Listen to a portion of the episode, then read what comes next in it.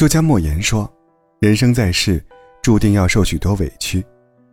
若想让自己的生命获得价值和炫彩，就不能让他们揪进你的心灵，扰乱你的生活。”细细想来，的确如此。善意被人误会，热情受到冷遇，能力不被肯定，成就遭到贬低。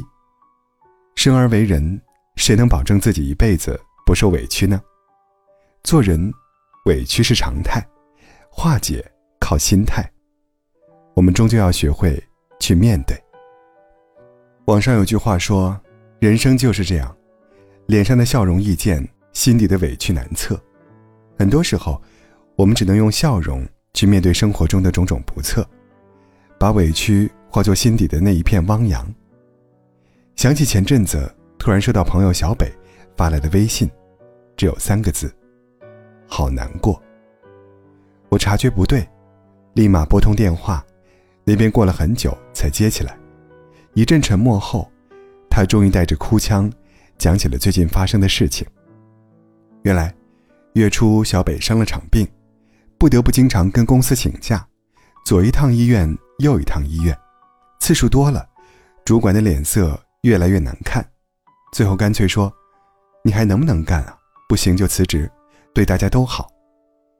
这还不止，平时关系不错的同事，都在背地里吐槽小北娇气，自己生病，连累别人帮忙干活。闲言碎语多了，事情传到老板耳朵里，小北本就不多的工资，被扣了一大半。就在刚刚，他又不小心摔坏了自己的手机。望着银行卡里交完房租所剩无几的余额，小北终于忍不住崩溃了。我明明已经尽量把工作带回去做了，平时也没少帮同事的忙，他们怎么能这样呢？耳边是小北无助的哭喊，可微信上小北的头像正面带微笑，难过和开心形成了鲜明对比。我心里突然阵阵发酸，想起张爱玲那句名言：“笑，全世界与你同声笑；哭，你便独自一人哭。”成年人的委屈，都是不能分享给别人的。你分享给别人，能得到些什么呢？谁的生活不是一团乱麻？谁又有闲情逸致去为你排忧解难？别不甘心，也别埋怨，生活就是这样，快乐容易被他人所感受，而难过，只有自己最清楚。想想吧。多少回编辑了一大段文字，最终却没有点发送；多少次发出去的朋友圈，还没过夜就选择删除；还有那些最后也没有拨出去的一串串熟悉的电话号码。为什么？因为这个世界上没有那么多感同身受。成年人的委屈，大多是无言的结局。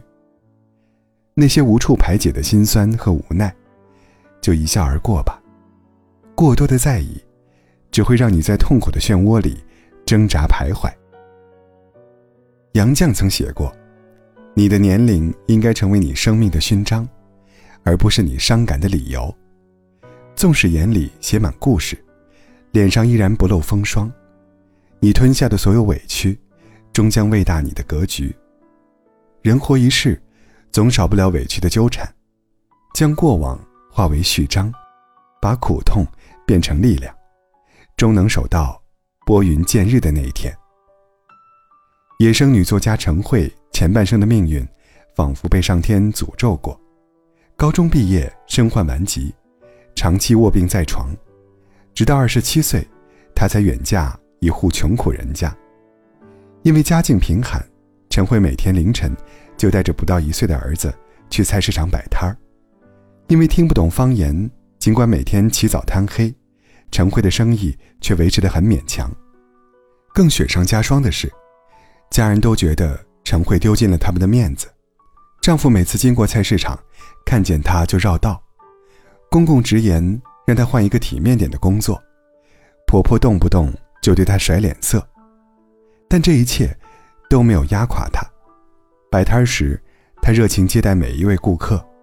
闲暇时，他用心记录菜市场里的见闻，就这样坚持了十多年。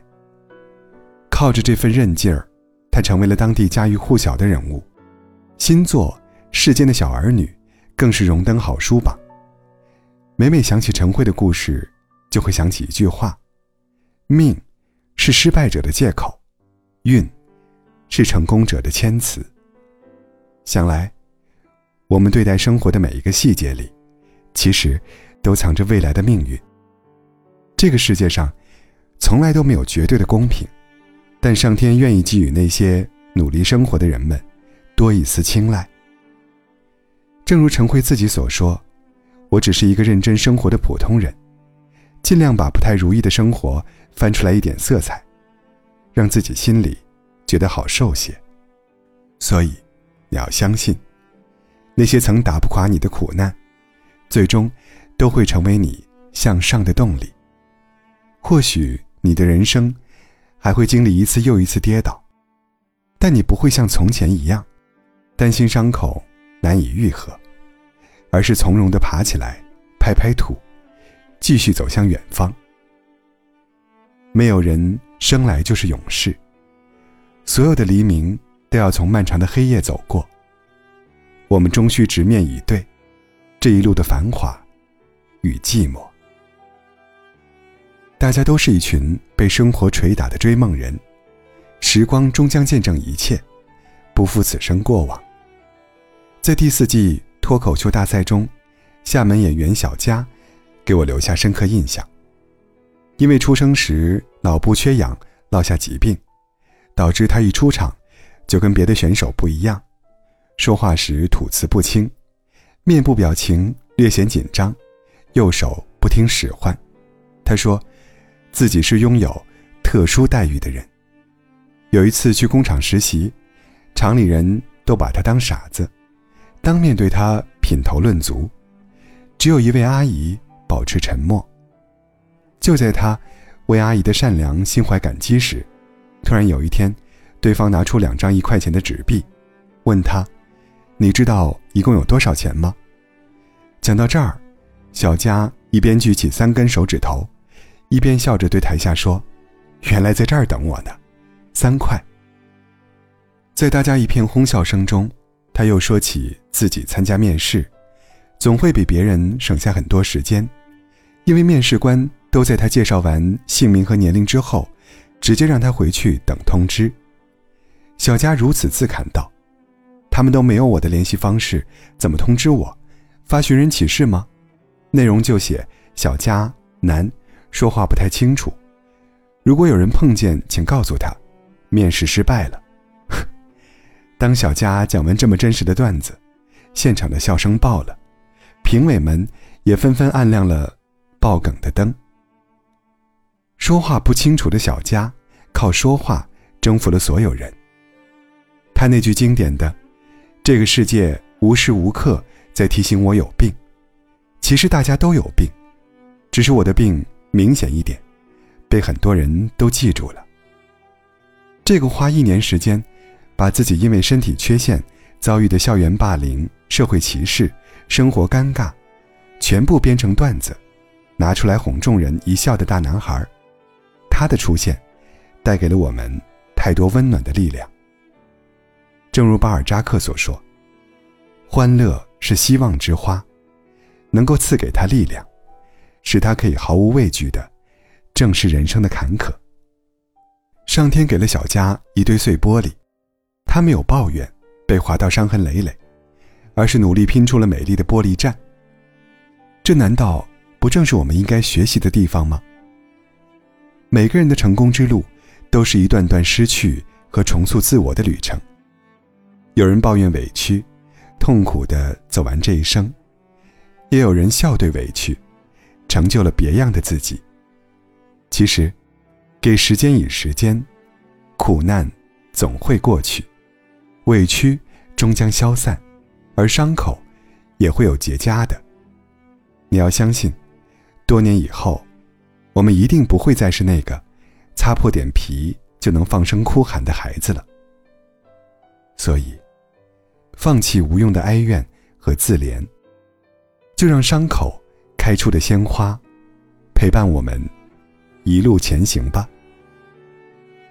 有句话说：“胸怀宽的人，不困于一时的荣辱；格局大的人，不局限于眼前的成败。”这个世界本没有那么多的困难，只要不让自己受困，那一切都不会太难。所以，我们要学会把委屈变成点亮人生的那道光芒，点亮心中的光，我们奔赴的目标。就不会迷茫，点亮眼里的光，我们前进的方向就不会偏航。长路漫漫，没有无处安放的委屈，也没有不能结束的伤痛。熬过去，便能遇见更好的你。